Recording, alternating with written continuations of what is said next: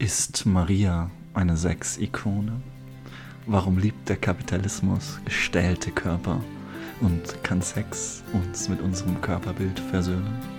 Die Antwort jetzt hier bei den Liebesäpfeln.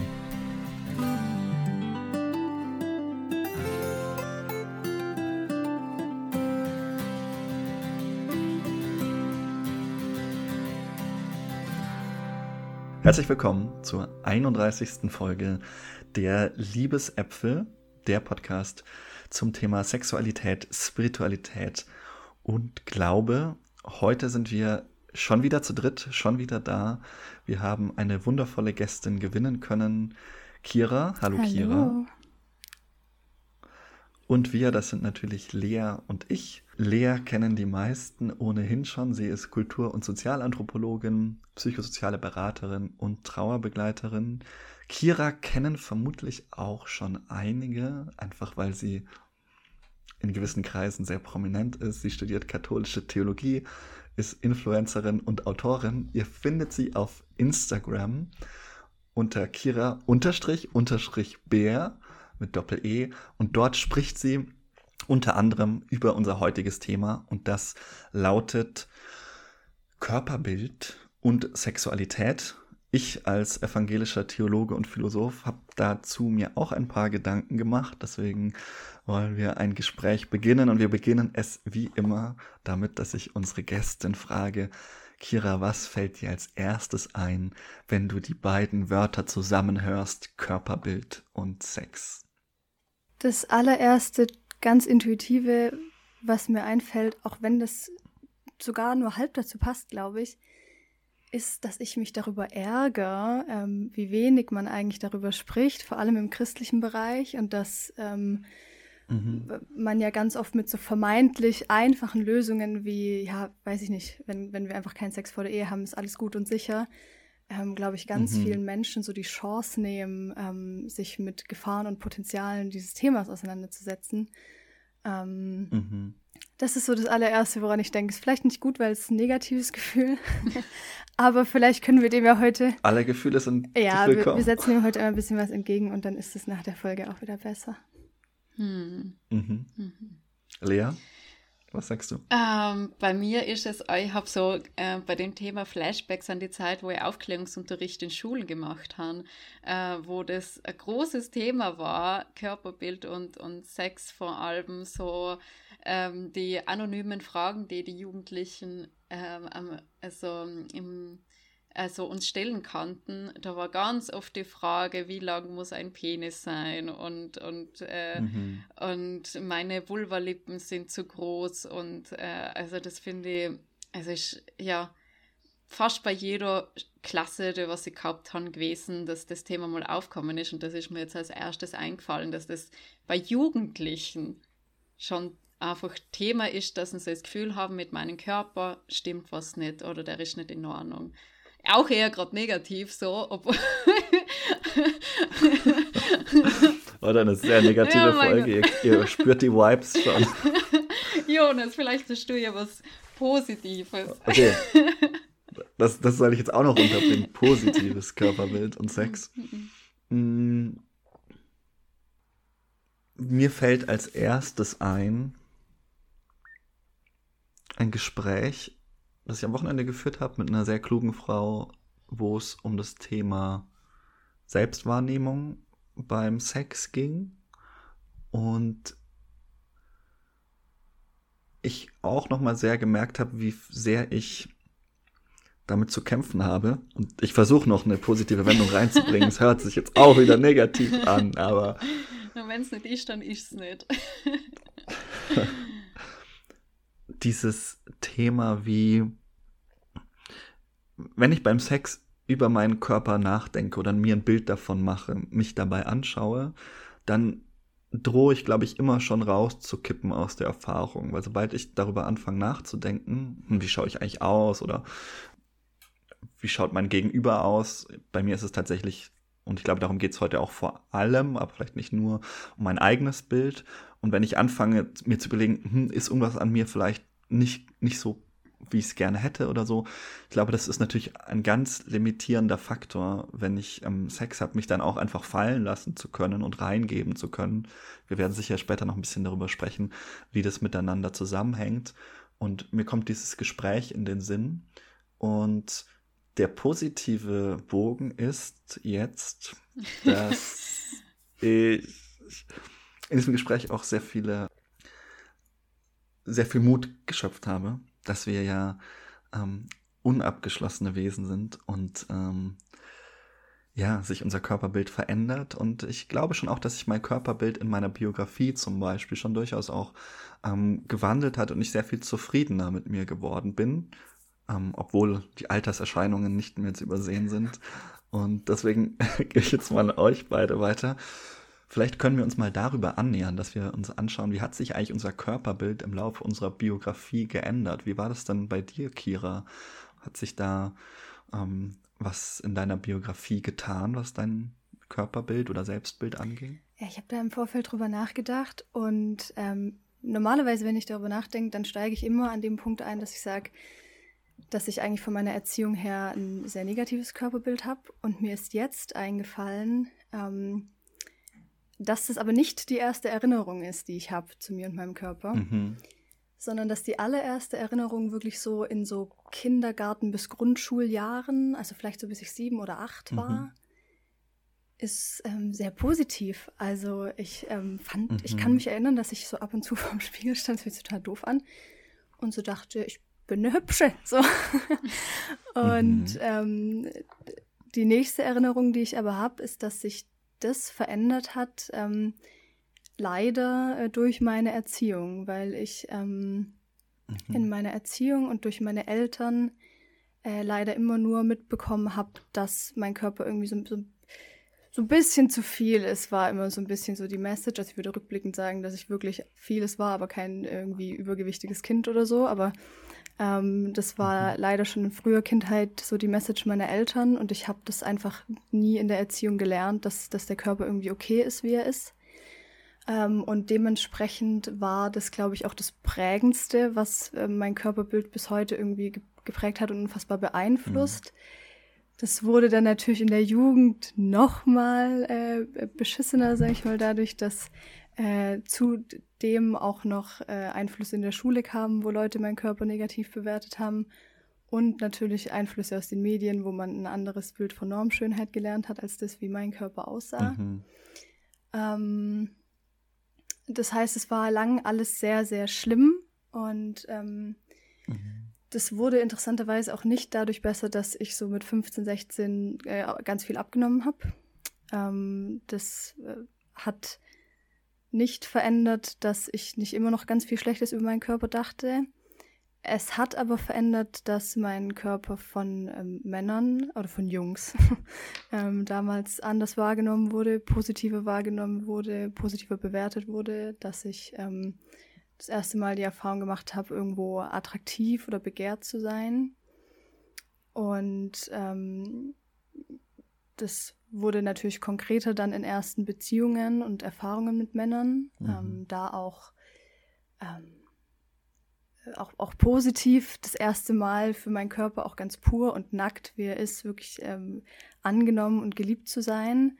Das war auf der einen Seite eine, eine, schöne, prägende Erfahrung, aber da gehen wir vielleicht auch noch näher mhm. drauf ein. Natürlich auch eine, die sich darauf auswirkt, wie ich heute oder bis heute davon abhängig bin, was Männer mir für ein Feedback zu meinem Körper geben.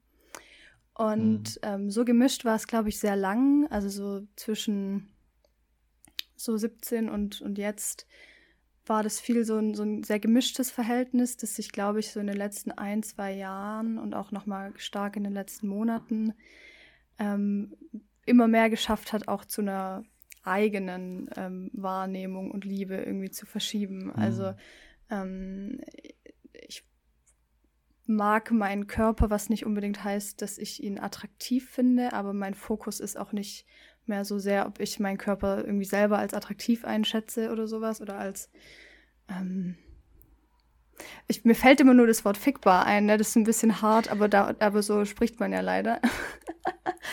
ähm, so, aber dass, dass ich darüber nicht mehr so viel nachdenke, sondern dass ich den erstmal mag für das, was er kann und vielleicht auch für das zum Beispiel, wie er sich anfühlt, als für das, wie er aussieht. Finde ich irgendwie auch einen ganz wichtigen Unterschied. Also ähm, ich bin da lange nicht fertig, aber ich glaube, ich bin gerade ähm, auf einem guten Weg, dann überhaupt mal ein eigenes Bild zu entwickeln ähm, und mhm. das von, ähm, von, von Normschönheit und von Sexualität auch ein bisschen zu lösen. Mhm. So viel vielleicht mal. Mhm. Mhm, danke. Das finde ich voll spannend. Ähm, äh, du gerade auch voll zweimal von der Normschönheit gesprochen hast und da steckt ja Norm drinnen. Und wer entspricht der mhm. Norm eigentlich so? Also das ist ein, ein, meistens nicht die Mehrheitsgesellschaft, mhm. die der Normschönheit mhm. entspricht, aber wir benennen es immer noch als Normschönheit. So.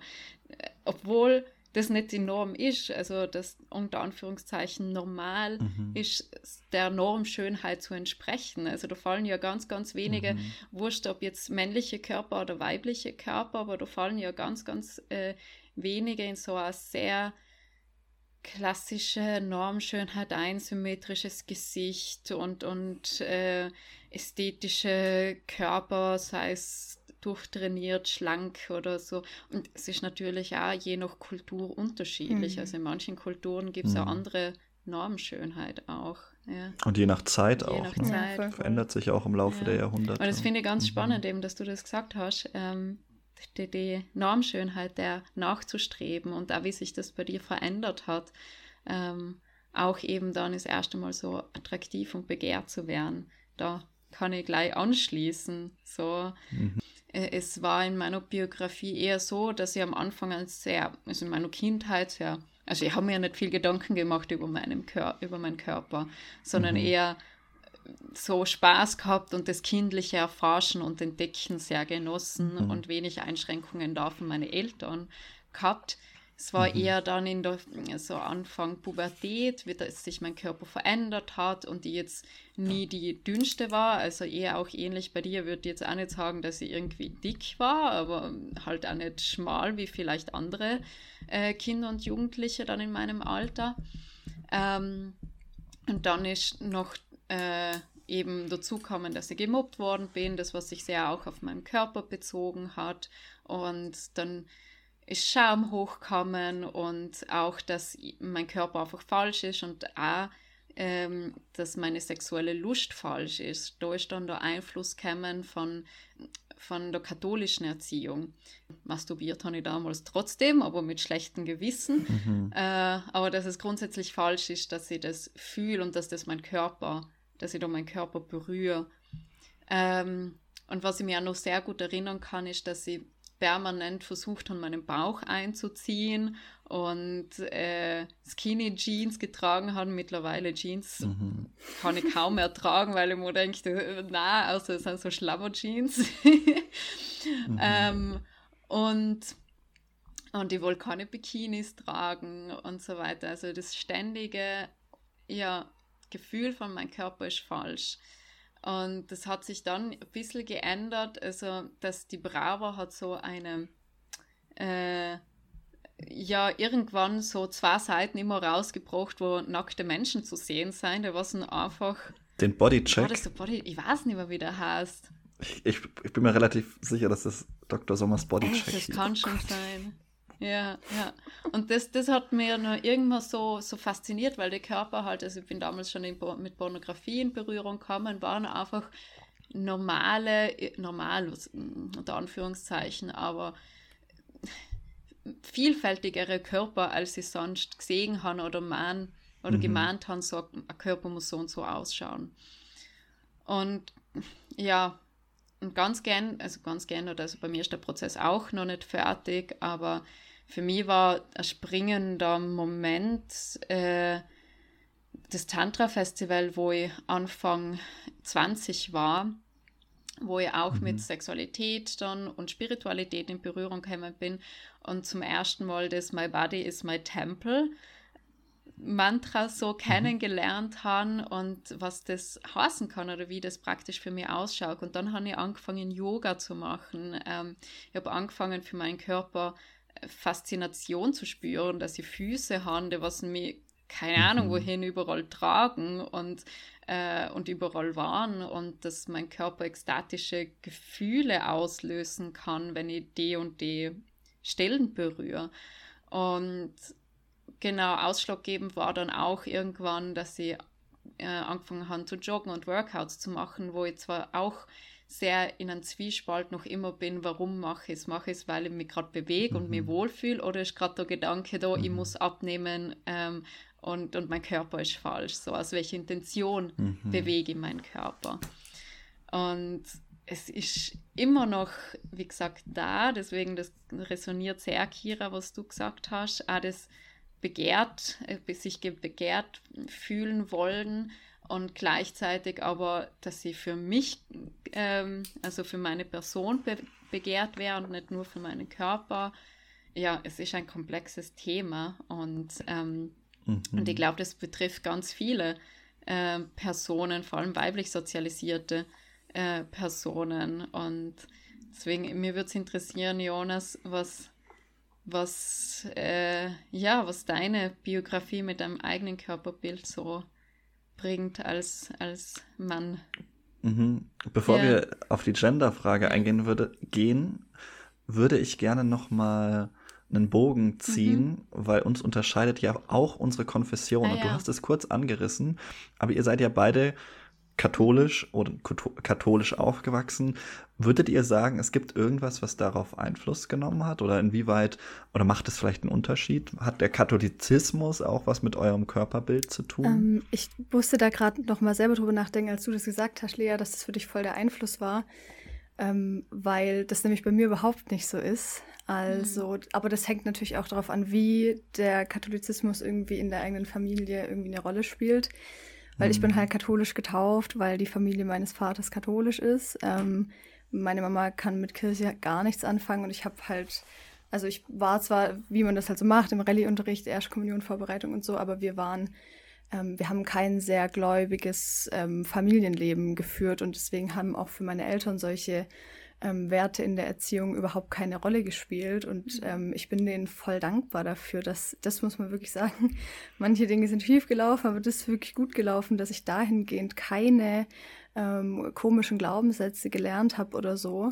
Ähm, kenne das aber von ganz vielen, die, die katholisch sozialisiert sind, dass das natürlich immer, ähm, also, oder nicht immer, aber je nachdem, aus welcher Ecke man kommt, schon auch was mit, mit Leib und Lustfeindlichkeit zu tun hat.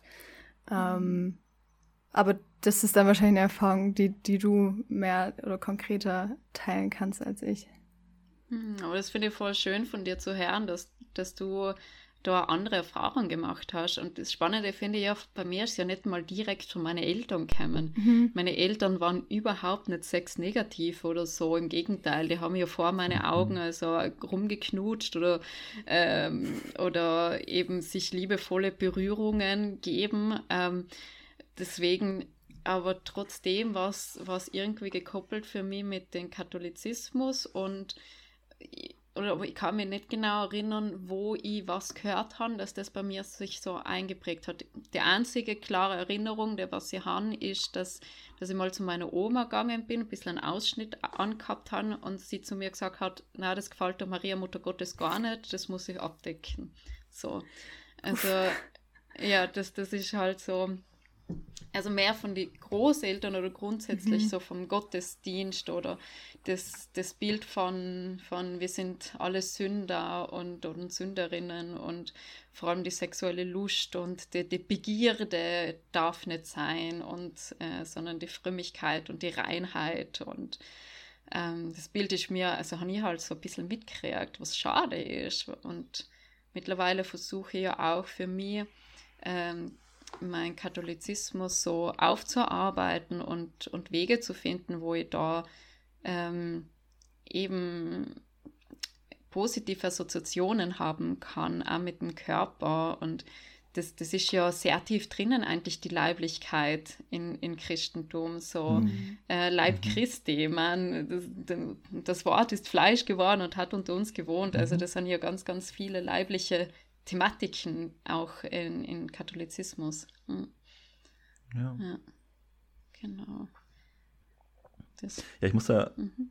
ich musste jetzt natürlich direkt an Max Weber denken und seine Theorie, dass der Protestantismus den Kapitalismus vorgeformt hat, dass durch die calvinische Prädestinationslehre, also dass sie von in so einem ewigen vorzeitlichen Ratschluss wird schon entschieden, wer die Heiligen sind, die zur zur Seligkeit bestimmt sind und die anderen nicht und man kann nichts dafür tun und dann seine Theorie eben, naja, die Leute haben, weil man gesagt hat, man kann es den Leuten ansehen, ob sie heilig sind, haben natürlich alles dafür getan, möglichst heilig auszuschauen, beziehungsweise mhm. alles dafür getan, sich ähm, in so einem puritanischen Geist dann nach außen quasi heilig zu wirken. Und das, das hat, hat sich dann umgeformt in eine kapitalistische ähm, Idee, dass man mhm. quasi ähm, sich, ja, einerseits nach außen so asketisch lebt, mhm. aber natürlich äh, den Reichtum für sich ähm, ansammelt, um zu zeigen, ja, ich bin vielleicht doch auserwählt. Mhm. Und das ist natürlich eine ganz ungesunde Dynamik gewesen. Und ich muss natürlich selber sagen, ich bin jetzt nicht so protestantisch aufgewachsen, schon gar nicht kalvinistisch. Aber äh, ich fand es trotzdem nochmal interessant, auch so dieser, dieser Kontrast, weil eigentlich denke ich mir, ist der, Kapi äh, der Kapitalismus, sage ich schon, der Katholizismus ja schon auch prädestiniert, eben das zu unterlaufen. Also ich weiß nicht, Maria ist für mich jetzt auch keine klassische normschöne Person, sondern hat, ich weiß nicht, oder wie würdet ihr es sagen? Ist Maria eine, eine Sexikone? Wahrscheinlich schon. Naja, man sieht, also ich sehe zumindest ganz oft in, in Mariendarstellungen eine Vulva. Also für mich. Ja, das schon, aber die Frage ist eben, ob sie mit ihrem, ob sie Körperideale oder Normschönheit repräsentiert. Also, finde ich gar nicht. Ja. Also, weil ich, ich finde, ja, vor allem, weil ich habe das Gefühl, dass sie ganz oft so fast schon körperlos dargestellt wird, weil sie so mhm. ähm, auch, auch weite, den Körper eigentlich völlig verhüllende äh, Kleidung dann trägt, in ihrem äh, Rot-Blau, wie das dann meistens ist, ähm, mhm. dass ich sie überhaupt nicht mit Körperlichkeit verbinde. Und es ähm, kommt ja, also da, erschwerend kommt ja auch noch dazu, dass sie ja auch eigentlich überhaupt gar keinen Sex hatte, jemals. ja, also von ja. daher, also wenn man der Lehre glaubt. Und äh, so, das ist ja eins der, der wenigen äh, Dogmen, die wir tatsächlich haben. Also das ist ja schon ähm, ein großes Ding, dass, also ich verbinde die, es fällt mir jetzt erst auf, wo du fragst tatsächlich, dass, dass die so, dass ich die so körperlos gespeichert habe. Das ist total, mhm. total skurril eigentlich. Ja. Mhm. Mhm. Da fällt mir auch, also, was mir da auch noch dazu einfällt, ist, äh, dass man aber in vielen Kirchen halbnackte Männer sieht, also schon nur mhm. mal Jesus am Kreuz. Äh, und das Spannende ist ja, der hat immer ein Sixpack. Die Körper, der hat immer, das sowieso. nee, aber auch so, dass männliche Körper weniger sexualisiert werden. Also mhm. jetzt zumindest mal in der Kirche, finde ich, werden sie gar nicht sexualisiert so. Mhm. Also ich, ich glaube kaum, also, dass das die Intention ist, aber bei Frauenkörper, die ja mhm. nicht hinzagen, weil die ja du schüttelst so den Kopf, äh, Jonas, was ist denn deine Meinung? Nee, ich, ich denke nur, also die Kirchengeschichte ja. ist schon auch voll von erotischen, auch vor allem homoerotischen Elementen, auch in der Kirchenkunst ja. und so. Ich glaube, ja. ähm, ich, würde, ich würde nur vorsichtig sein zu sagen, da, ist, da war nie auch ähm, Elemente der äh, sexuellen Anziehung mit äh, dabei, also wo schon auch das, der Körper irgendwo verheiligt wurde. Und ich glaube schon, dass wir da ähm, zumindest Spuren mhm. auch von sexueller Attraktivität sehen. Aber gut, das kann ich jetzt auch nicht äh, zu Ende äh, hier ausbuchstabieren. Voll, aber da gebe ich da auf jeden Fall recht, Jonas, dass das äh, zutrifft. Ja. Voll. Ich gehe nochmal auf meine eigene Biografie ein. Ich habe das jetzt äh, geschickt, gerne, geschickt umgangen, obwohl ich eigentlich gar nicht wollte, weil ich habe eigentlich eine ganz gute Biografie mit meinem Körper. Ich war schon sehr früh mit Nacktheit konfrontiert. Also meine Eltern haben äh, gute Späthippies, die sie waren, mich permanent nackt ausgezogen und äh, sich auch. Und um uns herum waren auch alle immer nackt. Das ist natürlich ein bisschen Klischee, aber ich war sehr viel einfach auf FKK, Campingplätzen und Stränden und ich habe sehr früh die Erfahrung gemacht, wie divers nackte Körper sein können. Das heißt, meine erste Berührung mit nackten und auch sich begehrenden Körpern, also erstens zwischen meinen Eltern gab es natürlich äh, Begierde, aber auch zwischen anderen Leuten an FKK-Plätzen. Es waren jetzt keine Sexorgien oder so, aber da haben sich halt Leute geküsst am FKK-Strand oder im Arm gehalten und so.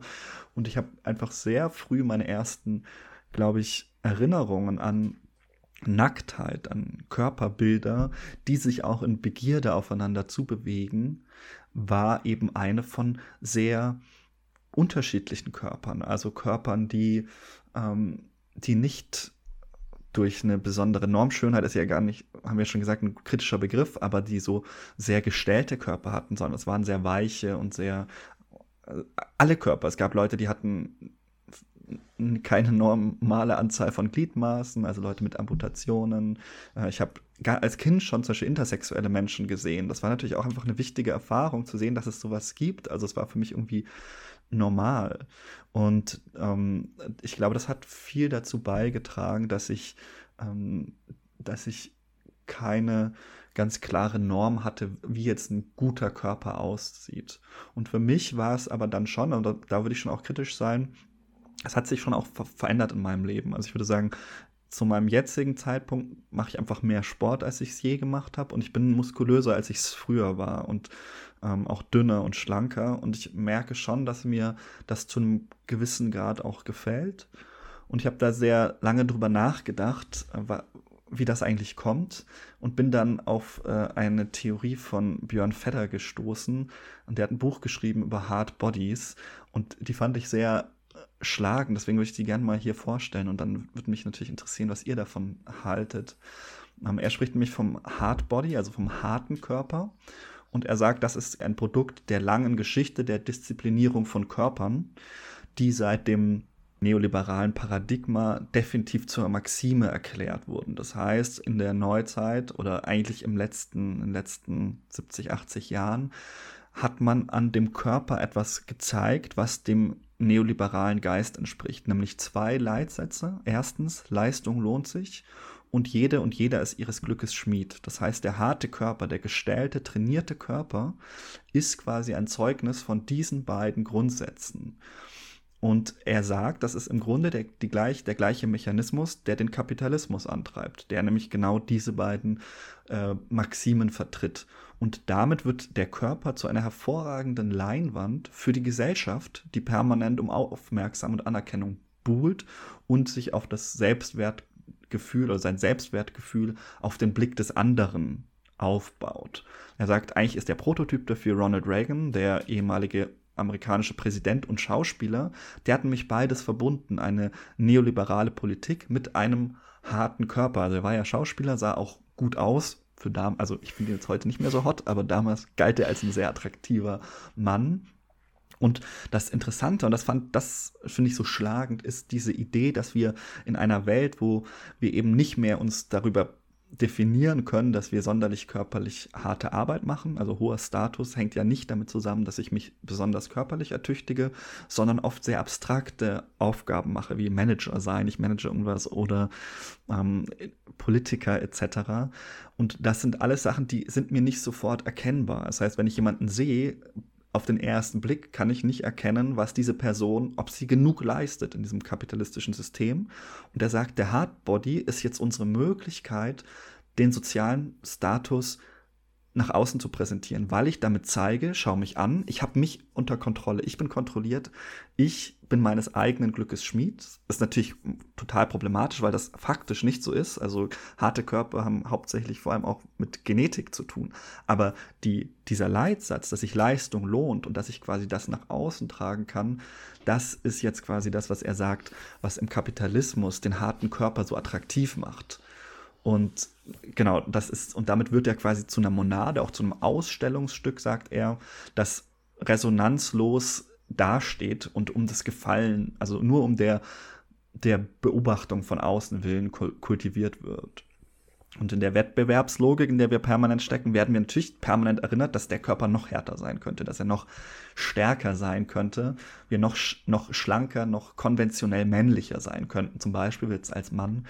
Und man ist permanent in so einem Gefecht, was den Körper natürlich verhärtet. Und ich fand das so interessant und ich habe da einfach sehr viel drüber nachgedacht, weil mich das so an auch am Ende an Narziss erinnert hat. Also bei, ähm, bei Ovid die Geschichte von Narzissus und äh, Echo und der ja am Ende ja sich in sein eigenes Spiegelbild verliebt, weil er ande, alle anderen Bewerberinnen und Bewerber abweist und dann merkt, er nur noch sein eigenes Spiegelbild äh, gefällt ihm und er stirbt dann, weil sein Herz gebrochen ist, seine Tränen ins Wasser fallen im Spiegel des Teiches, verschwindet sein Geliebter, nämlich sein Spiegelbild und dann stirbt er einem gebrochenen Herz. Und ich habe dann über Sex nachgedacht und dachte mir, das ist doch auch so, dass ähm, das ist jetzt vielleicht ein bisschen metaphorisch gesprochen, aber mir hat dieses Bild irgendwie gefallen, dass die gestellten Körper, stellen wir uns sie noch besser geölt vor, dass sie wirklich wie eine Art Spiegel funktionieren. Also ich spiegel mich in dem harten, möglichst glatten Körper meines Gegenübers und bin damit letztlich in meinem Narzissmus gefangen, weil ich quasi im anderen, in diesem harten Körper auch nur noch mich selber spiegel und es schlagen quasi zwei harte Körper aufeinander und die können sich maximal noch selbst erhellen im Glanz ihrer gestellten Haut. Und dagegen, das ist jetzt die Antwort von auch Björn Vetter, ist der groteske Körper, der Körper, der weich ist und er sagt, naja, die Verbindung, die sexuelle, beruht doch auf dem Anschmiegen von weichen Wesen. Das heißt, Sexualität ist ja gerade nicht das harte Aufeinanderknallen, sondern das weiche sich umschlingen und umfangen. Und das, das fand ich irgendwie so, ja, ich fand diese Verbindung von Körperdisziplin und Kapitalismus hat mir irgendwie sehr eingeleuchtet. Und ich musste da sehr oft drüber nachdenken, auch in meiner Selbstwahrnehmung. So, jetzt habe ich euch das mal vorgestellt. Was sagt ihr dazu? Ich finde, es macht absolut Sinn. Ähm, und so ist es ja, also das ist ja auch ganz oft so, wenn man über verschiedene ähm, Themen nachdenkt, dass man ganz oft merkt, dass eigentlich alles so ein bisschen mit dem Kapitalismus mhm. zusammenhängt. Ähm, und also ich musste das jetzt sofort so in meine eigene äh, Biografie und Selbst- und Fremdwahrnehmung einbauen. Mhm. Äh, ich habe das vorhin mhm. nämlich auch kurz angerissen, zum Beispiel, dass es für mich einen Unterschied macht, wie mein Körper aussieht und wie der sich anfühlt weil ich ganz irritierenderweise mhm. zum Beispiel finde, dass, also wenn ich den anschaue, finde ich den ganz oft nicht schön. Aber wenn ich den anfasse, mhm. dann finde ich den voll schön, weil ich finde, der fühlt sich weich an. Ähm, und ich empfinde mhm. das eigentlich selber als angenehm und ich bekomme auch immer ähm, rückgemeldet, dass das irgendwie total schön ist. Und ich finde das auch an meinem Gegenüber, wenn ich irgendwie Sex habe oder so. Also ich kann gar nichts mit so äh, Männern anfangen, die so stählerne, äh, trainierte äh, mhm. Muskelkörper haben. Und am besten sieht man dann noch so Adern auf den Muskeln. Das ist bei mir einfach völlig vorbei. ähm, mhm. Und ähm, jetzt dachte ich gerade so, wie skurril das auch eigentlich ist, dass, da, wenn ich doch ganz ehrlich zu mir selber bin und aber auch meine Erfahrung angucke, ähm, Weichheit ja eigentlich was voll Schönes ist und dass es deswegen eigentlich total mhm. äh, kontraintuitiv ist. Ähm, also zum Beispiel jetzt einem sehr, also dass ich eigentlich, dass ich irgendwie nach einem sehr, nach einem dünneren Körper, der dadurch auch weniger weich wäre, mhm. strebe, obwohl doch das Fühlen und Erleben eigentlich irgendwie so, so weich, wie das jetzt gerade ist, schön ist. Ähm, und mhm also es war, es kam mir gerade ein bisschen vor, als würdest du mir das Phänomen erklären. So, ich dachte so, ah, danke, jetzt habe ich das auch verstanden, warum das so ist. Und ähm, äh, mir jetzt auch gedacht, dass sich das, glaube ich, auch lohnt, das zu verstehen, um sich dann vielleicht auch mehr noch dagegen zu wehren oder mehr dem, dem eigentlich ursprünglichen mhm. ähm, Gefühl, das man so hat, ähm, zu vertrauen und nachzugehen. Das mhm. habe ich jetzt gerade spontan mhm. gedacht. Mhm. mhm. Ich habe ständiges Bild von Menschen im Fitnessstudio, die mhm. voll pumpen im ja. Kopf. und und, äh, und dass ich dann dort bin auf dem Laufband mit meinem Körper und die anderen pumpen voll. Und, ja, genau, das, das Bild, das kommt mir in den Kopf. Ähm, aber was, was auch noch ähm, äh, mir kommen ist, ist das Thema, dass das sehr bei uns im Westen ist. Also ich mhm. denke da an andere Kulturen, wo mhm. es ja eigentlich immer noch ein ähm, eigentlich ein Zeichen ist von Wohlstand, wenn man keinen harten Körper hat mhm. oder mhm. eben einen weichen ja. Körper hat. Ja. Und, und das, das, das finde ich eben wichtig, dass, man, dass das eben nicht mhm. überall auf der Welt ist und dass das auch in unserer Geschichte, ähm, also wenn man so, ähm, ich weiß jetzt nicht von welchem Jahrhundert, aber man Kunst anschaut, mhm. dass da oft ähm, weiche Körper auch dargestellt ja. werden. Im Barock und, und zum Beispiel das, ist das sehr ja. prototypisch, ja. Und dass das ja auch ein Zeichen von Fruchtbarkeit mhm. ist, so. Und, und da frage ich mich halt, das, das sind jetzt so Gedanken, die was sie haben, was das mit unserem Bild macht, weil sowohl männliche als auch weibliche sozialisierte Personen eher den harten Körper anstreben, mhm. so. Und, und, was, und was mit dem assoziiert wird, eben wie du gesagt hast, Jonas, die Leistung und die Disziplin mhm. und eigentlich das mehr den kapitalistischen Gedanken und was es bedeutet, den weichen Körper zu verkörpern oder den anzustreben, mhm. was Weichheit vielleicht bedeutet, was vielleicht Fruchtbarkeit bedeutet, mhm. was vielleicht auch Langsamkeit bedeutet, mhm. was äh, ja, was in unserer westlichen Welt äh, vielleicht nicht gebraucht wird, unter Anführungszeichen. Obwohl sie ja eigentlich auch Arbeitskräfte sozusagen brauchen, Fruchtbarkeit braucht. Mhm. Aber ähm, so, aber das finde ich spannend, wie weit man das ja spannen könnte und gleichzeitig auch, dass wir da teilweise gegen unsere eigene Biologie ankämpfen, weil mhm. manche Körper seien einfach logischerweise ja. weicher mhm. und haben einfach ja. mehr Fett, was, was es auch braucht. Mhm.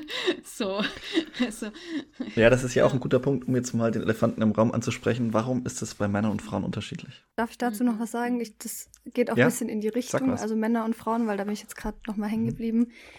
äh, dass das ja also zum Beispiel in der Politik oder so, auch, auch ganz unterschiedlich ist, wie darauf reagiert wird. Ob mm. ein männlicher Körper ja. nicht hart ist oder ein weiblicher. Also dass das mhm. äh, bei männlichen Politikern eigentlich gar kein Thema ist, wenn die halt irgendwie dick sind oder so. Und bei mhm. weiblichen Politikerinnen, ja, ciao. Die, äh, die müssen ja erstmal dreimal so krass mhm. beweisen, dass sie ähm, gut sind in dem, was sie tun. Also da ist, glaube ich, schon auch ein riesiger Unterschied äh, zwischen den Geschlechtern ähm, ja. was mit, mit Härte oder Weichheit assoziiert wird. Äh, das finde ich schon ähm, auch mhm. erschreckend. Ja, und ich glaube, das, also das ist absolut so. Ich glaube, das, äh, das ist auch ein wichtiger Faktor, auch um Politik zu verstehen, muss man das, ja, glaube ich, klar. mitbedenken. Und trotzdem ist es ja schon auch so, dass die ähm, dieses Thema, was, was ich auch angedeutet habe, mit dem, mit der Frage, ist mein Körper, inwieweit ist der meine eigene Kontrolle und wie weit muss ich ihn quasi auch disziplinieren, ist schon auch, wenn man sich jetzt so zum Beispiel anschaut, wie sich die, ähm, ja, wie die Wahrnehmung von Menschen, die, ähm, die nicht nicht quasi Norm entsprechen. Also Menschen, die zum Beispiel mehr, deutlich mehr Gewicht haben als der Durchschnitt, denen wird das ja immer angelastet im Sinne von, naja, müsstest halt mehr Sport machen oder beherrsch dich halt mal irgendwie beim Süßigkeitenregal. Das heißt, es wird völlig außer Acht gelassen, dass es zu einem extrem großen Teil schlicht und ergreifend durch ihre durch ihre Erbanlagen vorgegeben ist, wie leicht sie zum Beispiel und wie schnell sie Gewicht, an Gewicht zunehmen oder abnehmen. Aber in dieser kapitalistischen Logik ist es eben so, naja, du bist halt mhm. selber verantwortlich. Wenn du dünn bist, dann bist du halt dünn und Leute, die eben sehr, ähm, sehr viel mehr Gewicht haben, denen wird dann unterstellt, naja, du hast jetzt schon diesen dich selber nicht im Griff. Wie wirst du denn dann, wie soll ich dann mit dir zusammenarbeiten? Und ich glaube schon, dass das, ein, ähm, dass das einen subtilen Ausschlag gibt. Also Leute, zum Beispiel in Bewerbungsgesprächen, ähm, wissen wir das einfach aus der ähm, Sozialpsychologie, haben einfach deutlich schlechtere Chancen, wenn sie ja. mehr Gewicht haben. Und das ist, liegt ja nicht daran, dass die nicht unbedingt als Sexualpartnerin oder so irgendeiner Norm entsprechen, sondern weil man vermutlich schon denkt, naja gut, die haben sich halt nicht im Griff. Wie, wie gut wird die Person wohl arbeiten, wenn die das schon nicht im Griff hat? Und ich glaube, das ist eben so diese traurige und schreckliche Verbindung von kapitalistischer Logik und Neoliberalismus und Körperbild am Ende des Tages. Was da dann auch nicht mit beachtet wird, ganz oft ist die psychische Komponente. Mhm. Also nicht nur die, die, das Erbliche, was du angesprochen hast, jo, hast mhm. Jonas, sondern auch einfach äh, Essstörungen, mhm, die total. da auch wirken ja. können, die was vielleicht unbewusst da sein und noch gar nicht erkannt worden sein. Ja. Und dass die Person dann nicht die nötige Unterstützung bekommt, weil es so schambehaftet ist, das mhm. Thema. Und das ist mehr und mehr da, mhm. weil wir mehr und mehr ähm, mit Körperbilder konfrontiert werden und auch mit dem Pretty Privilege, mhm. also dass Menschen, die der konventionellen Schönheit entsprechen, schmalen Körper haben, einfach eine gewisse Stellung in unserer mhm. Gesellschaft haben mhm. und dass Personen da unter ganz, ganz großen psychischen Druck leiden können, um dem Ideal zu entsprechen oder eben dann Glaubenssätze wirksam sein, mhm. was ich ja von mir kenne, mhm. so dass ich denke, so hätte ich den und den Körper, mhm. hätte ich das und das Leben und mhm. würde glücklicher sein und würde eine unglaublich tolle ähm, Beziehung mhm, führen mhm. und wunderbaren, fantastischen Sex haben jedes Mal mhm. und keine Ahnung was, nur wenn ich den Körper hätte. Mhm. Und das sind eingeprägte Glaubenssätze, die mit den Strukturen und, und eigentlich auch patriarchalen und kapitalistischen äh, Muster ähm, und dem System eigentlich äh, zusammenhängen ich gucke, seit ich ein Kind bin, weil meine Mama das angefangen hat zu gucken. Ist ein bisschen peinlich. Sturm der Liebe, das ist so eine deutsche ARD-Telenovela. und ich habe jetzt in den letzten Tagen da manchmal wieder reingeguckt und da, ich habe mich nämlich ganz oft gefragt, was ist denn mit mir? warum, also auch, warum habe ich so ein ganz komisches Bild von Romantik und, und überhaupt, mir ist jetzt auch mal aufgefallen, ich glaube, das hat zum Beispiel was damit zu tun, dass ich irgendwie, seit ich fünf bin, jeden Tag diese blöde Sendung gucke, wo immer, immer, mhm. immer nur normschöne Paare sind, ähm, die dann mhm. hyperromantisiert äh, glücklich sind. Äh, und das finde ich, also das wurde mir erst voll spät klar, dass diese, diese Bilder zu sehen, also immer wieder nur normschöne Menschen ähm, Liebe finden zu sehen, voll was damit macht, wie man mhm. davon ausgeht, dass man selber mhm. ähm, Liebe oder Sexualität findet. Oder jetzt, jetzt gucke ich irgendwie zu viel Trash-TV, die sehen ja auch alle enorm schön aus. Ähm, ja, also kein Wunder, dass man dann irgendwie selber denkt, ja, bei mir wird das halt nichts. Und das finde ich, ähm, mhm. das finde ich so erschreckend. Ähm, und auch, dass dadurch so verloren geht, dass man ähm, so ein, also dass man seine natürliche Körperform entdeckt. So, ich frage mich schon so viele Jahre, was ist eigentlich meine natürliche Körperform? Wenn ich so ganz normal esse, was auch immer überhaupt ganz normal essen heißt, weiß ich ehrlich gesagt auch nicht. Mhm. Ähm, wenn ich mich ganz normal bewege, was das heißt, weiß ich auch nicht, weil da musste ich vorhin bei dem, was du gesagt hast, Lea, auch voll dran denken. Ich assoziiere Bewegung auch immer nur mit ähm, meinen Körper verbessern wollen und ich suche suche irgendwie auch noch nach Wegen zu Bewegung, die einfach was mit, mit Gesundheit und Ausgleich zu tun haben und nicht mit dünner werden. Und so, man hat ja heutzutage eigentlich gar keine Chance rauszufinden, wie ist mein Körper natürlich, ähm, weil der von Anfang mhm. an in so Bewertungsmechanismen irgendwie drin ist und sich versucht anzupassen. Ähm, und das finde ich so schlimm. Das, das äh, macht ja auch eine Vielfalt mhm. kaputt und so mhm. und auch eine Gesundheit kaputt. Ähm, das ist ja das, das Schlimmste, glaube ich, daran. Ja, Punkt. Mhm. Ich denke aber schon, dass da auch Doppelstandards angewandt wurden und angewendet werden immer noch. Und jetzt würde ich schon mal diesen Bogen auch einfach dazu schlagen, wie anders meine Erfahrung ist als Cis-Mann, weil es ist also ich glaube, da müssen wir uns nichts vormachen, muss einfach mal so eine InTouch von 2005 äh, oder so lesen, was da wirklich ja auch, also sogar normschöne Menschen wurden da zerrissen von wegen, keine Ahnung, Christina Aguilera ist jetzt schon ganz schön fett geworden. Du schaust dir ein Bild an, denkst, mein Gott, das ist doch, was, was seht ihr hier? Und ich glaube, ich fand es insofern interessant, das ist vielleicht auch wieder biografisch. Ich habe mir überlegt, was waren denn eigentlich so meine Sexikonen männlicherseits. Also Männer, wo ich sagte, oh, die sind irgendwie, ne, nach dem würde ich, modelliere ich mich. Natürlich war ich ein kleine, kleines Kind. Und wenn ich das so chronologisch durchgehe, war es als erstes Michael Jackson. Ähm, hat, es sind auch viele Musiker dabei, gebe ich zu. War sicher schon auch ein enorm schöner Körper, konnte sich auch extrem gut bewegen. Also über Bewegung sollten wir vielleicht am Ende auch noch mal reden. Ähm, danach war es Eminem und Eminem ist ja ganz anders. Ja, so ein Teil, der hieß sogar Slim Shady. Also der hieß quasi Ja, der war so ein richtiger slurchy Typ mit, mit einem Hoodie. Also war nicht, nicht sexy. Dem sein Körper war wirklich nicht präsent. Und danach war ich Guns N' Roses Fan und stand total auf Slash, diesen lockenbehangenen Gitarristen, der aus, mehr oder weniger aus so einer Glamrock, Hardrock Zeit kommt, der auch öfter oben ohne auftrat, das stimmt schon, aber da war es eher so, da fand ich eher seine Gitarre geiler als ihn, muss ich ehrlich sagen. Und irgendwann war es Ryan Gosling, aber bei ihm interessanterweise auch nicht sein Körper. Also die Filme, an die ich da denke, ähm, die mich, glaube ich, geprägt haben, da war er nicht oben ohne zu sehen oder so, sondern es, da war es tatsächlich eher so die, die Physiognomie, sein Gesicht, wie er geschaut hat und seine Mimik und so. Das heißt, meine, meine Intuition wäre, dass der Körper gar nicht so in Szene gesetzt wurde bei meinen meinen Vorbildern oder bei Männern eben, an denen ich mich jetzt vielleicht irgendwie gemessen habe. Und quasi mehr oder weniger das, was unterhalb des Halses passierte, gar nicht so relevant war. Ne? Ich hatte natürlich auch Struggle irgendwie in der Pubertät und habe mich irgendwie, hatte zu wenig Bartwuchs oder zu viel oder Pickel oder so, aber ähm, genau, muss aber auch immer dazu sagen, in meinem Fall, ich hatte ganz wenig Pickel und ich hatte, ich habe den großen Vorteil einfach von meiner Erbanlage, dass ich im Grunde so viel essen kann, wie ich möchte und kaum zunehme. Und ich weiß natürlich, dass auch Männer andere Erfahrungen machen. Also in meinem Umfeld gab es natürlich auch viele Männer, die für, oder Jungs, ähm, Jugendliche, die für ihr, für ihren Körperumfang gemobbt wurden oder ähm, wo das auch immer Thema war. Und ich habe natürlich dieses große Glück, zu dem ich nichts beigetragen habe, dass mir das einfach erspart geblieben ist.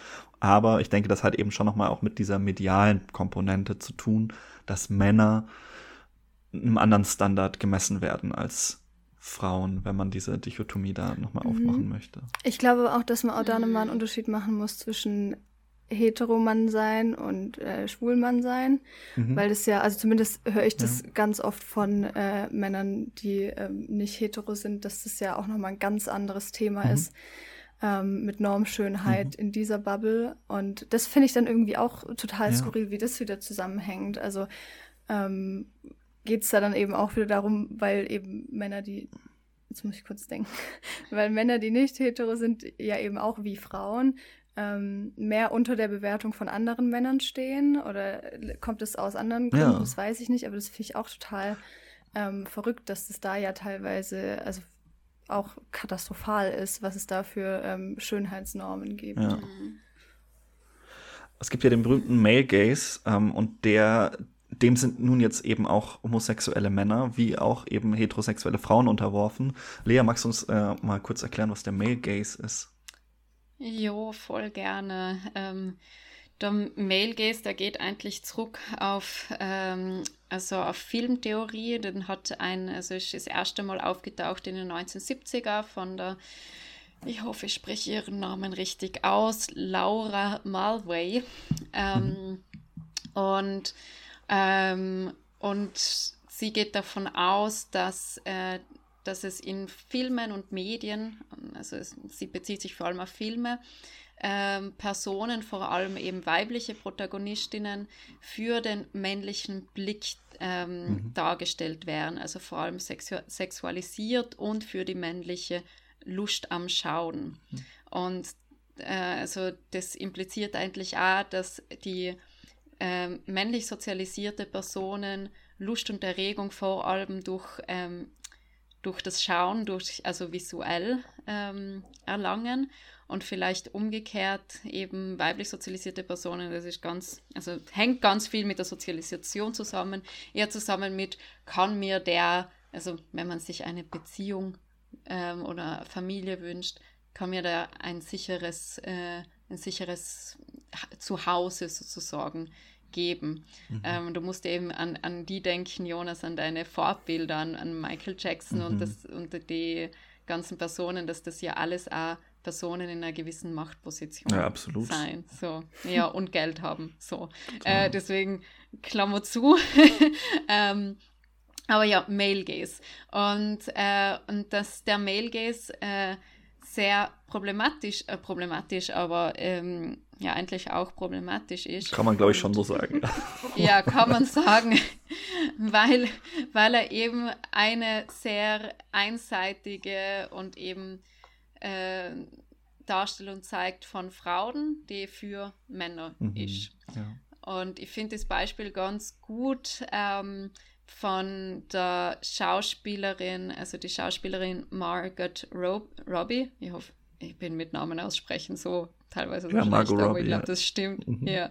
Was man auch hier vom Barbie-Film jetzt kennt und die hat ähm, auch Harley Quinn gespielt, also die äh, Freundin von Joker im Film Suicide Squad 2016 mit ähm, einer männlichen Regie und äh, 2020, also vier Jahre später, bei Birds of Prey auch nochmal Harley Quinn ähm, gespielt mit weiblicher Regie. Und das finde ich so spannend, weil man einfach von der Kameraeinstellung, von den Outfits hm. Unterschiede sieht, dass beim ersten Film einfach hardcore der Male Gaze umgesetzt worden ist und beim zweiten Film das schon ganz, ganz anders, also sie in Szene gesetzt wird, einfach viel selbstbewusst, also selbstbewusst, aber ähm, auf einer anderen Art und Weise nicht so sexualisiert, nicht so ähm, objektifiziert, also und da gibt es auf YouTube tolle Zusammenschnitte. Ja, ich meine, sie ist einfach nicht so leicht möchte. bekleidet. Ich meine, mhm. da fängt sie ja irgendwie schon ja. an, ne? So diese und dann die Perspektive auf ihre Brüste und Beine genau. etc. Ja. ja. Und das hat sich eben auch in den anderen Teil verändert, ja. Und der Male Gaze ist nach wie vor da in mhm. Filmen. Also man muss nur Hollywood-Blockbuster mhm. anschauen oder Social Media. Also eigentlich, wir sind überall mit dem noch konfrontiert. Finde es aber auch schön, dass es Gegenbewegungen gibt oder das bewusst aufgezeigt wird, dass da jetzt der Male Gaze gerade mhm. äh, da ist. Und ähm, genau, also das mal zum, zum Male Gaze. Und ja. Wir haben ja, wir haben ja, wir haben jetzt über gerade die Inszenierung auch von Körpern gesprochen und gerade wenn man jetzt so auf Instagram schaut, äh, ging ja jetzt gerade auch um die Frage nach Faktoren der Körperwahrnehmung, machen das Medien, wer macht das? Und gerade dieser Kult auch um Fitness und Sport äh, ist ja einer, der gerade durch Instagram-InfluencerInnen, glaube ich, schon nochmal auch zugenommen hat und mehr ins Bewusstsein gekommen ist. Und wir hatten das jetzt öfter schon angerissen, deswegen würde ich die Frage schon nochmal stellen, vielleicht auch an euch persönlich, wie ist das mit Sport? Ähm, also wie ist das mit der Intention des Körpers? Warum machen wir eigentlich Sport? Hm, weil ich habe da mir auch Gedanken darüber gemacht, ähm, wie es zum Beispiel bei meinen Sportarten ist, also vor allem Klettern und Tanzen. Ähm, und das hat für mich auch nochmal was mit Bewegung zu tun. Also nicht einem statischen Körperbild, sondern auch einem Körper in Bewegung.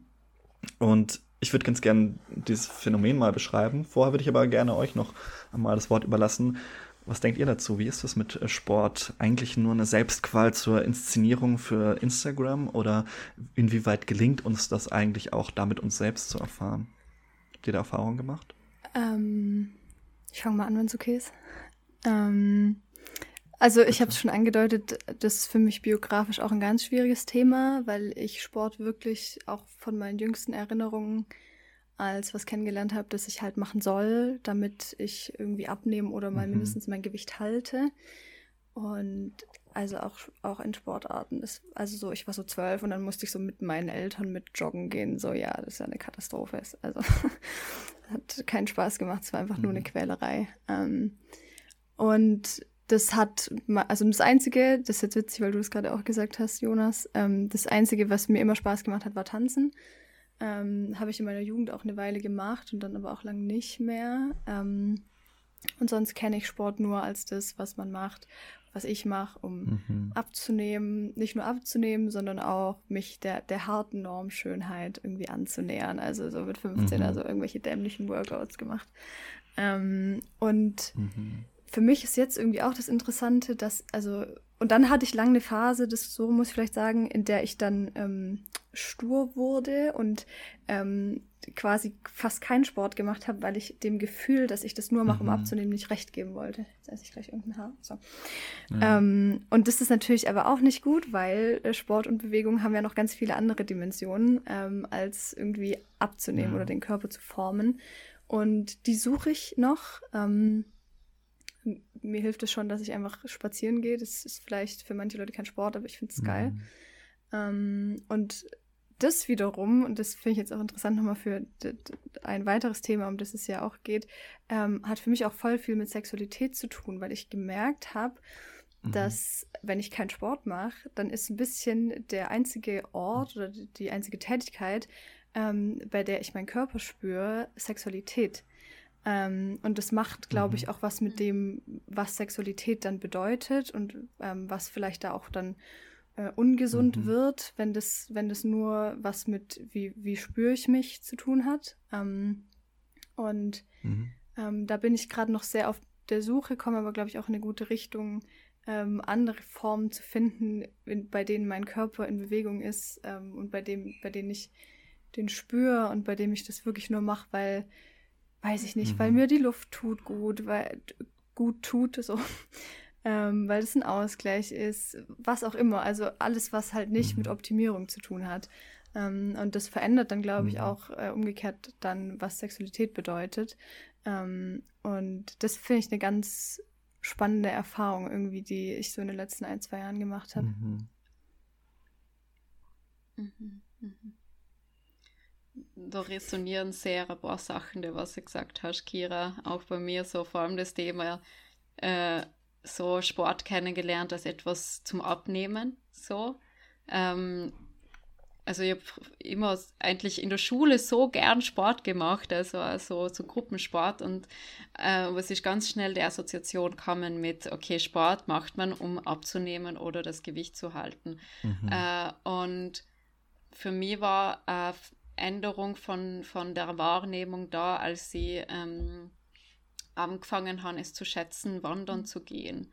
Also ähm, das, bin ja in die Berge in Südtirol aufgewachsen und äh, und dann ich, boah, okay, ich wohne irgendwo, wo voll toll ist und ich kann auf Berge gehen und das ist voll toll und meine Kondition ist nicht gut. Oh, kacke.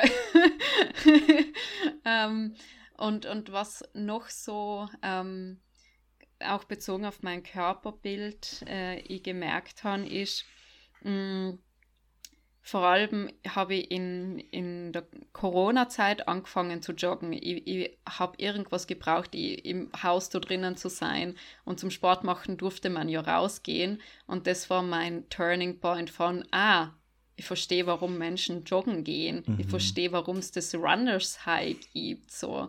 Ähm, und und ich habe es damals nicht, also und mache es nach wie vor, das Joggen mache ich hauptsächlich, weil es Spaß macht so. Ähm, wobei sich immer wieder Gedanken reinschleichen von, ah, ich sollte wieder mal joggen gehen, weil ich jetzt viel Süßes gegessen habe. So. Mhm.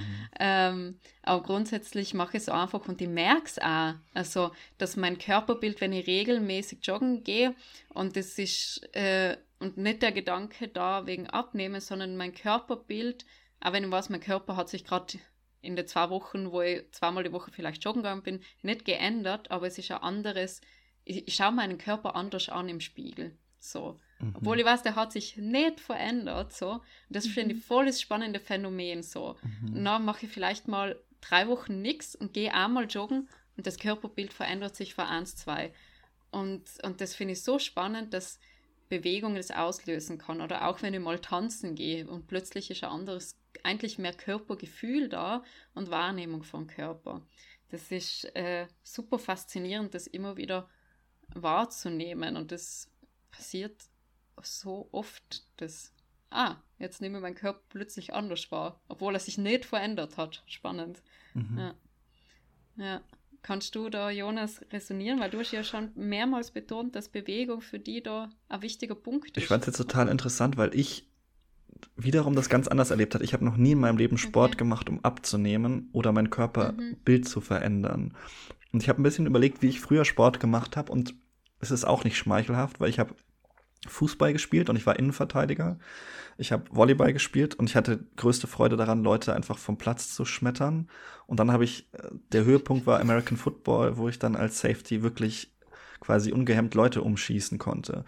Und ich habe und wenn ich darüber nachdenke, hat es, glaube ich, schon etwas damit zu tun, mit einem kompetitiven Gedanken. Also ich glaube, was ja bei Männern schon ganz stark Thema ist, ist dieses sich durchsetzen zu können. Und das wird ja sehr stark intellektualisiert, zum Glück heutzutage. Also wir messen uns dann eher in dem Känguru-Mathematikwettbewerb oder sowas.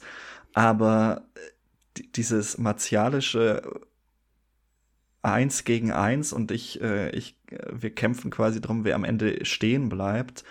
Das ist irgendwie etwas, was, ja, ich weiß nicht, woher das kommt, aber das, das war, glaube ich, früher für mein, irgendwas war das gab es da in mir, was das ausgelöst hat. Und gleichzeitig habe ich mit Football aufgehört, weil ich gesagt habe, ich kann das moralisch nicht mit mir vereinbaren, dass ich Leuten einfach körperlichen Schaden zufüge. Das geht einfach nicht. Mhm. Unbenommen dessen, dass ich meinen eigenen Körper damit ruiniert habe. Also das, das fand ich interessant und irgendwann bin ich eben zum Klettern gekommen. Und das Schöne daran finde ich eigentlich, dass ich da keinerlei ähm, Referenzpunkt habe, dass ich mich mit jemandem messen könnte. Also es liegt zum einen daran, dass ich einfach viel zu spät angefangen habe. Das heißt, die Guten sind eh schon Lichtjahre besser als ich. Das heißt, da muss ich mir auch keine Gedanken machen. Und dann gehst du auch irgendwie alleine in die Wand. Und das ist schon was Spannendes, weil ich boulder sehr viel, da bist du wirklich ganz alleine, hast dein eigenes Tempo.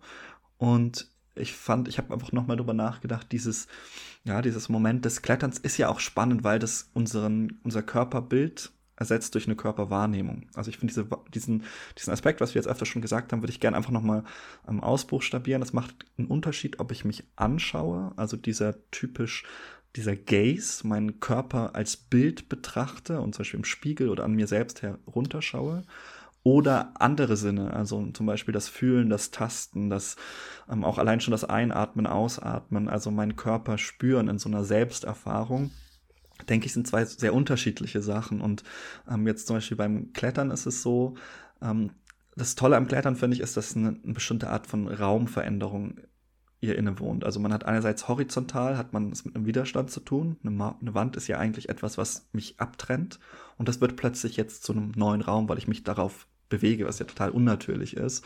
Und gleichzeitig der vertikal, also der Boden, der eigentlich immer gleich ist, wenn wir gehen und stehen in unserem Alltag, verändert sich plötzlich auch. Also plötzlich habe ich eine Höhe und entwickle eine Höhe und dadurch erlebe ich mich selber im Raum ganz anders. Und gerade beim Klettern ist es zum Beispiel so, dass ich ähm, einerseits mich maximal anspannen muss, wenn ich einen sehr weiten Griff habe, und gleichzeitig muss ich extrem entspannt sein, ähm, um meine Kräfte zu schonen. Und ähm, also der wichtigste Denker aus Deutschland, aus Kiel, ist wahrscheinlich Hermann Schmitz. Der hat eine Phänomenologie der Leiblichkeit entwickelt und der spricht quasi von Enge als Spannung und Weite als Schwellung. Und er sagt so quasi, unser, unser Leiberfahrung ist immer ganz stark in diesen beiden Polen ähm, verfasst. Also diese ähm, auf Spannung sein und dann sich wieder anschwellen. Und das ist jetzt für mich auch ein schöner Übergang einerseits zum Tanzen und zuletzt noch zum Sex. Also die beiden Phänomene würde ich noch gerne ähm, ansprechen.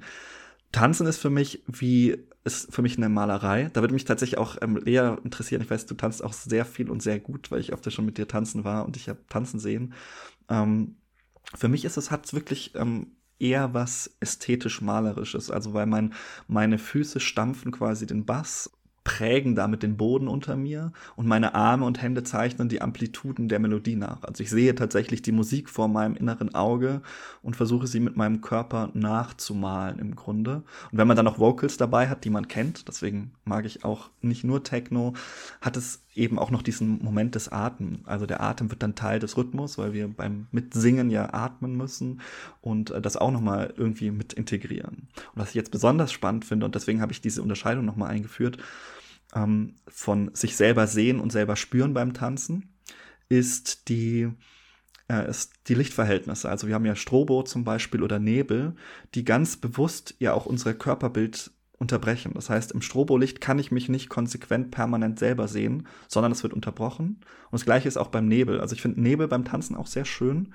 Und ich habe darüber nachgedacht, ich glaube, das hat auch was damit zu tun, dass ich mich dann über meine Körperausdehnung täusche. Das heißt, ich sehe mich nicht mehr vollständig. Meine Hände versch verschwinden im Nebel. Ich kann mich nicht mehr auf mein sonst so gutes, disziplinierendes Sehen einlassen, sondern bin gezwungen, mich meiner körperlichen Leib, also meiner leiblichen Erfahrung hinzugeben, der zu trauen. Ich muss quasi meine Extremitäten im Raum finden, nicht mit meinen Sinnen, sondern indem ich quasi meinen Körper spüre, dass ich meine Ausdehnung etc. Und das hat jetzt diese ganz starke, was ihr auch angedeutet habt, diese Erfahrung von Selbstspüren. Und das, das ist eigentlich das, was ich in Tanz und Musik und Klettern suche, ist mich selbst zu spüren. Ich würde vielleicht auch sagen, erden. Das hat auch was mit Sexualität zu tun. Vielleicht spannen wir da mal den Bogen dazu. Vielleicht ja, würde mich interessieren, wie ist es bei euch? Ähm, hat Sex etwas mit, erdet euch Sex? Könnt ihr mit diesem Begriff überhaupt was anfangen? Und vielleicht idealerweise ist vielleicht Sex auch irgendwie eine Möglichkeit, uns von so negativen Körperbildern, wir haben es ja am Anfang schon gesagt, dass wir erstmal drei eher negative Intuitionen hatten, könnte Sex möglicherweise ein Ausweg sein aus dieser toxischen Selbstbeobachtung? Grundsätzlich würde ich sagen, ja, dass Sex auf jeden Fall was Positives zu unserem Körperbild, zu unserer Wahrnehmung beitragen kann. Das ist immer die Frage, wie man es nutzt. Und, und mir fallen gerade ähm, sexpositive Partys tatsächlich ein, mhm. wo ich sehr, sehr gerne bin und hauptsächlich hingehe, weil es Body-Shaming und Fat-Shaming freie Räume sind. Oder sein sollen. Äh, sein sollen, ja, voll. Leider sind sie es nicht, weil es werden, die meisten Menschen suchen sich dennoch immer noch normschöne Menschen aus, mit denen zu flirten. Äh, ja, und es trauen und, sich, glaube ich, auch vor allem primär normschöne Menschen an diese Orte. Also das hat ja auch nochmal diesen vorselektiven Charakter. Aber sorry, ich habe dich unterbrochen. Äh, kommt drauf an, finde ich, auf welche mhm. sexpositive Party. Also ich okay. bin mittlerweile eh auch auf Partys, wo echt eine Vielfältigkeit vom Körper mhm. da ist. Schon immer noch durchschnittlich eher schmale Menschen, aber dennoch vielfältig. Und das Schöne finde ich halt, dass sich Menschen da so anziehen können, mhm. äh, also so viel nackte Haut zeigen können, wie sie wollten und wie sie sich wohl und sexy fühlen. Klar spielt auch immer performativer Gedanke mit ähm, und, und, und kann auch nicht authentisch sein so, aber ganz, ganz viele habe ich schon das Gefühl, dass sie sich fragen, okay, was, wo fühle ich mich wohl, was will ich anziehen? Und wie will ich meinen Körper auch präsentieren, mhm. so auch mir selber, wenn ich mich selber in, in den Spiegel anschaue oder ähm, und dann auf der Party tanzen. Und das finde ich einfach so schön und hat mir so geholfen, ähm, ja, Körper schön und attraktiv zu mhm. finden mhm. und auch meinen eigenen Körper in einem sexuellen Sinn auch. Ja. Und dass ich eher mh, mm, mit einem neugierigen Blick mittlerweile auf Körper schaue und nicht mehr mit, mit so einem begehrenden Blick, sondern so, oh, der Körper macht mich neugierig, ah, mhm. das ist bei dem Körper so und ah, das wäre spannend, den da und dort zu berühren. Mhm. Und, und, und durch dem, dass ich den, das mehr für mich integriere, ähm, fällt mir es auch leichter anzunehmen, dass andere Menschen meinen Körper vielleicht auch so wahrnehmen, eher so neugierig von, mhm. ah, das schaut bei mir so und so aus. Und das versuche ich halt auch in meiner ähm, Solo-Sex-Praxis mhm. äh, äh, einzuführen, dass ich eher mit einem neugierigen Blick, äh, Blick und auch mit neugieriger Berührung ähm, an, ja, an meine Verwöhnung äh, rangehe, sozusagen. Mhm. Und weniger den Druck mache von, ich muss jetzt irgendwie ähm, sexy ausschauen oder mich voll sexy fühlen, sondern mehr in die Sinnlichkeit in, und in die Neugierde reingehe. Und das hat für mich einen sehr, also zumindest für mich einen sehr heilenden Aspekt gehabt, weil eigentlich ist Leben macht so viel, also das finde ich so spannend beim Begriff Sinnlichkeit, da steckt mhm. ja das Wort Sinn drinnen. Mhm. Und für mich macht, also mein Leben gibt mir durch meinen Körper ganz viel Sinn, weil ich so viel durch meine Sinne mhm. so viel aufnehmen kann. Mhm. Ich kann riechen, ich kann schmecken, ich kann hören, ich kann fühlen. Und das ist ja in, in Ganzen meine Sinnlichkeit sozusagen. Mhm. Und äh, weil du auch vom, vom Tanzen geredet hast, das ist genau das, was bei mir beim Tanzen oder auch beim Fesseln, mhm. ähm, weil ich ja Bondage auch mache, ähm, aktiv wird. So, die Sinnlichkeit. Und, und da ist es ist weniger im Vordergrund, wie schaut mein Körper jetzt mhm. aus, sondern eben auch das Spüren. Mhm. Und was ich beim Tanzen so toll finde, ist, wenn ich mir der Musik einfach hingeben kann mhm. und fließen kann. Mhm. Und manchmal auch einfach das Gefühl habe, ich wäre gerade von der Musik gefickt und das ist so geil. so, das, das ist das, das was. Und auch beim Sport, wo ich dann mhm. einfach in so einem Flow drinnen bin. Und auch beim Sex, wo es gar nicht mehr darum geht, irgendwie eine Performance zu liefern, ähm, sondern mhm. einfach man genießt, dass man den Körper hat und äh, und gar nicht mehr dran denkt, wie der jetzt eigentlich ausschaut. So. Oder dass man und, dieser Körper auch ist, oder? So der Leib selbst ist, finde ich. Genau, ja. und, und das ist jetzt spannend, das, das, ähm, das kann sich ja dann auch, auch auflösen, mhm. so. Also 6a in verschiedene zu verwenden, in, in andere Bewusstseinszustände zu kommen, aber das wird jetzt irgendwo anders hinführen. In andere genau. Bewusstseinszustände. Genau. Ja. kann man auch, also ja, voll. Also das ist das, was mir da einfällt. Und ich glaube, es hat auch ganz, ganz viel damit zu tun, sich lebendig zu fühlen. Weil der Körper macht, also ohne einen Körper bist du halt nicht lebendig. So. Mhm. Ähm, also wir leben ja, wir brauchen unseren Körper, um zu leben. Und wenn wir unseren Körper spüren, egal ob durch Sex, Sex durch Sport oder ähm, durch andere Tätigkeit, ähm, dann es können, können auch also, äh, gefährlichere Formen des Spüren kann es auch geben. Also mhm. Menschen, die sich Schmerz zufügen. Ich meine, es gibt mhm. äh, sicheren Schmerz, also für alle SchmerzerotikerInnen da draußen äh, gibt es ja auch sich zu spüren und dann gibt es aber auch den Schmerz, der gefährlich ist oder mhm. aus äh, eigentlich äh, Hass zugefügt wird oder das Einzige ist, wo man sich nur spürt. Also da geht es in mehrere Richtungen, aber ich glaube, es geht immer um ein den Körper spüren letzten Endes. Genau. Ja. Voll, um das abzuschließen. Kira, du schaust aus, Boah, als ich weiß gerade noch gar nicht, wo ich stehe, weil ihr sagt beide die ganze Zeit so viele Dinge, die mich voll inspirieren und wo ich die ganze Zeit denke, puh. Ähm. Du, du hast mich aber auch sehr inspiriert vorhin. Darf ich nochmal auf was, was du gesagt ja. hast, äh, zurückkommen, weil ich das total interessant fand.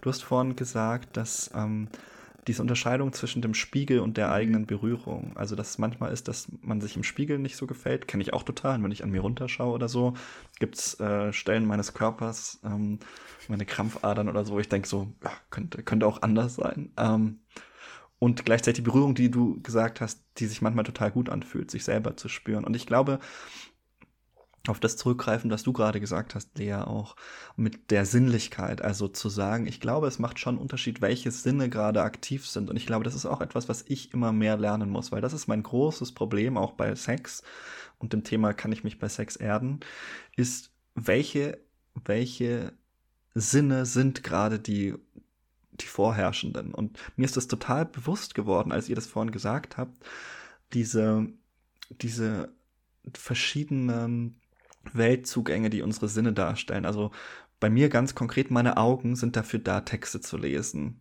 Sachen zu analysieren. Meine Augen sind einfach ein disziplinierender Sinn. Die sind ein Sinn, der einordnet, analysiert, kategorisiert. Hören auch zu einem großen Teil tatsächlich, weil ich höre ganz viel irgendwelche Informationen, Podcasts, aber Augen und Ohren, unsere ja auch wichtigsten Sinne im alltäglichen Überleben, aber auch so in meinen Berufstätigkeiten, die sind quasi meine Alltagssinne, würde ich sagen. Und die, die haben eben etwas sehr Nüchternes, sehr Kaltes. Aber wenn ich mich frage, wie oft spüre ich eigentlich etwas, wenn ich als Forscher? Wie oft schmecke ich etwas, wenn ich äh, Theologie betreibe? Das sind eigentlich die Sinne, die mich wahrscheinlich am ehesten erden, weil das sind die, das sind die, das sind die leiblichen Sinne, die ja die eigentliche Berührung ermöglichen, die eben nicht das Anschauen und das Spiegeln meiner selbst im Körper des anderen sind, sondern eben das weiche Spüren voneinander zum Beispiel. Und ich glaube, diese, diese Unterscheidung auch nochmal der Sinne, das Riechen, das Schmecken, das Fühlen, irgendwie sich äh, auch, deswegen sind Lebensmittel toll, sich mit äh, Sahne und Schokolade einzuschmieren, das ist etwas, das ist etwas, was eben ja, was, was das Hören und das Sehen, das so kontrollierte Sinne sind und kontrollierende Sinne übersteigt. Und ich glaube, das wäre für mich sicherlich eine Antwort, wie mich auch Sex mit meinem Körper versöhnen kann, weil ich dann nicht mehr mich anschaue, sondern mich mehr fühle. Vielleicht ähm, ist diese Unterscheidung vielleicht auch der Sinne für verschiedene Bereiche interessant oder hilfreich.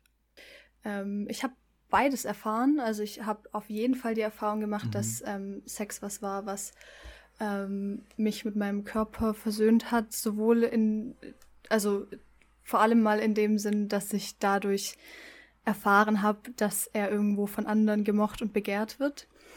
Und da liegt aber natürlich auch genau die Tücke drin. Also das ist natürlich erstmal total schön, aber da mhm. liegt ja dann auch die, die Tücke drin, dass ähm, es immer jemand anderen braucht, ähm, um dieses Gefühl zu mhm. haben. Und das hat mich, glaube ich, auch in Situationen gebracht, in denen ich, ähm, ich sag mal, Sex hatte, der mich eigentlich total von mir entfernt hat, weil er nur daraus mhm. äh, bestand, dieses Begehren einer anderen Person wahrnehmen zu wollen und dann nichts mehr mit meiner eigenen mhm. Körperlichkeit und meinem eigenen mich selbst fühlen zu tun hatte. Mhm. Und das ähm, war für mich eine sehr schlimme, prägende Erfahrung, die mich dann auch nochmal hat fragen lassen, mhm. was, wie geht's mir denn, also wie, wie geht's mir mit meinem Körperbild? Hat nicht mein Körperbild auch mit dazu geführt, dass das passiert ist? Wäre ich da nicht vielleicht früher mhm. rausgegangen, mhm. wenn ähm, ich ein anderes Verhältnis ähm, zu mir hätte? Mhm. Und das finde ich auch das, und das ist gen genau diese Erfahrung ist der Grund, warum ich das gesagt habe, was ich ganz am Anfang gesagt habe. Also, dass ich ähm, glaube, dass, dass ja. das so ein, dass das ein Thema ist, das so schön und intensiv, aber genauso schlimm intensiv sein kann, ähm, dass, dass wir voll krass Klar. irgendwie lernen müssen, da ähm, ein Gefühl zu, zu uns wirklich zu entwickeln, zu unserem Selbst, zu unserem Körper, zu dem, wie, in welchen Situationen wir den wie spüren oder auch nicht und das auch artikulieren zu können. Ähm, und weswegen mir so mehr Auseinandersetzung damit und wirklich so auch konkrete Auseinandersetzung, nicht immer so abstrakte, ähm, so wichtig wäre. Und das ist auch für mich jetzt gerade ähm, noch ein neuer Suchprozess nach einer eher negativen Erfahrung, ähm, mich zu fragen, wa was, was ist mein Körper, mhm. bei welcher Art von Sexualität spüre ich den, also ähm, bei welchen Intimitäten ähm, und welche Räume brauche ich dafür, was muss mein Gegenüber dafür ausstrahlen. Ähm, auch irgendwo die Frage, ähm, also gibt es das überhaupt, dass ich ein Begehren empfinde für jemanden, das völlig losgelöst von dem ist, wie ähm, ich meinen Körper sehe? Also oder funktioniert das alles immer nur im äh, mhm. verwoben mit dem eigenen Körperbild? Da habe ich irgendwie noch ganz viele offene Fragen, aber finde es deswegen voll wichtig, dass man so ganz mhm. ähm, vorsichtig irgendwie hinhört ähm, und auch, mhm. auch wenn man irgendwie mit jemandem schläft, auch irgendwie Schritte langsam tut, um überhaupt auch mal Zeit zu haben, zu sagen, mhm. was, was fühle ich eigentlich gerade? Also das ist was, was ich auch erst sehr spät in meiner Biografie oder in der Zeit, in der ich in meinem Leben Sex hatte, gelernt habe und auch erst, äh, Gott sei Dank, dadurch gelernt habe, dass ich sozusagen auf Männer getroffen bin, die zum Beispiel viel nach Konsens gefragt haben, habe ich erstmal verstanden, ach, das ist, das ist ein Ding, dass man irgendwie darüber nachdenkt und zwar nicht in einem Sinne, ich steige dann aus der Erfahrung aus, sondern wirklich nachfühlt eher. Ich glaube, mhm. es ist mhm. eher Nachfühlen als Nachdenken. Ähm, was mhm. macht welche Berührungen und so mit mir und ähm, das, ähm, deswegen glaube ich, Sex hat das Potenzial, einen zu versöhnen, aber halt auch irgendwie super krass. Also brechen ist jetzt ein starkes Wort, aber auf jeden Fall von sich selbst zu entfernen. Ja. Ähm, und mhm. da ist es, glaube ich, einfach das, das Goal, ähm, ähm, sich selber so nahe zu kommen, dass es möglichst versöhnlich ist. So, das ist mein Schlusssatz. Mhm. Preach it. Oh, voll, voll schön, Kira, danke. So, so wichtige Sachen, die was du gerade gesagt ja. hast. Voll, so wichtig und das so runtergebrochen nochmal. Und äh, weil es auch wirklich in die ja. zwei Richtungen gehen mhm. kann, weil es einfach, ich meine, man zieht sich wortwörtlich nackt voreinander ja. aus und das ist einfach verletzlich mhm. so. Und äh, und das kann eben in die Richtung gehen. Und die, ich denke mal, auch Personen, die äh, sexualisierte Gewalt erlebt haben, so, da passt ja, das Brechen, das, das Wort ja. auf jeden Fall richtig gut. So. Und, und andererseits kann, ist aber ein riesengroßes Potenzial da, äh, sich mit dem eigenen Körper anzufreunden, den eigenen Körper zu entdecken, zu erforschen und auszubrechen aus der ähm, aus dem klassischen äh, Penis in Vagina Heterosex, sondern zu entdecken, was es da noch alles an mhm. Lustflächen äh, und, und Formen an Lust gibt, so was man mit dem Körper erleben kann. Das kann eine wunderschöne Reise sein, mit Höhen und Tiefen, aber auch eben mit äh, das, was voraussetzt, auch äh, Verletzlichkeit und, und Mut damit reinzugeben. Voll. Und ich glaube, das hast du mit deinen Fragen, die was du da noch hast, sehr gut äh, eben auf den Punkt gebracht und dass das, äh, ja, ein Prozess ist, wie wir ganz am Anfang mhm. schon gesagt ja. haben. genau. Danke euch beiden für diese starken Schlussstatements noch. Ich glaube, besser und differenzierter wird es heute nicht mehr. Deswegen würde ich sagen, danke euch beiden, dass ihr ähm, euch die Zeit genommen habt und eure ähm, Erfahrungen, auch so intime Sachen ja auch wirklich äh, mit unseren ZuhörerInnen geteilt habt. Danke dafür. Ja, danke für die Einladung. Es war voll schön bei euch. Ich glaube, ich habe noch 100 Sachen, über die ich jetzt nachdenken muss. Ähm. Ja, wir können uns gerne in einem halben, dreiviertel Jahr nochmal treffen und dann Körperbild Reloaded voll aufnehmen. Gern. Ja. Dank, danke auch von mir. Danke an unsere ZuhörerInnen da draußen und Kira, wenn sie sich nochmal ergibt. ja, offensichtlich gerne. ist das Thema noch nicht äh, oder äh, wahrscheinlich nie ausdiskutiert. Also von daher. Ja, da. Ich glaube, wir hätten schon noch einiges zu reden, aber das äh, heben wir uns auch fürs nächste Mal auf. Das ist doch schön, noch ein bisschen was im Petto zu haben.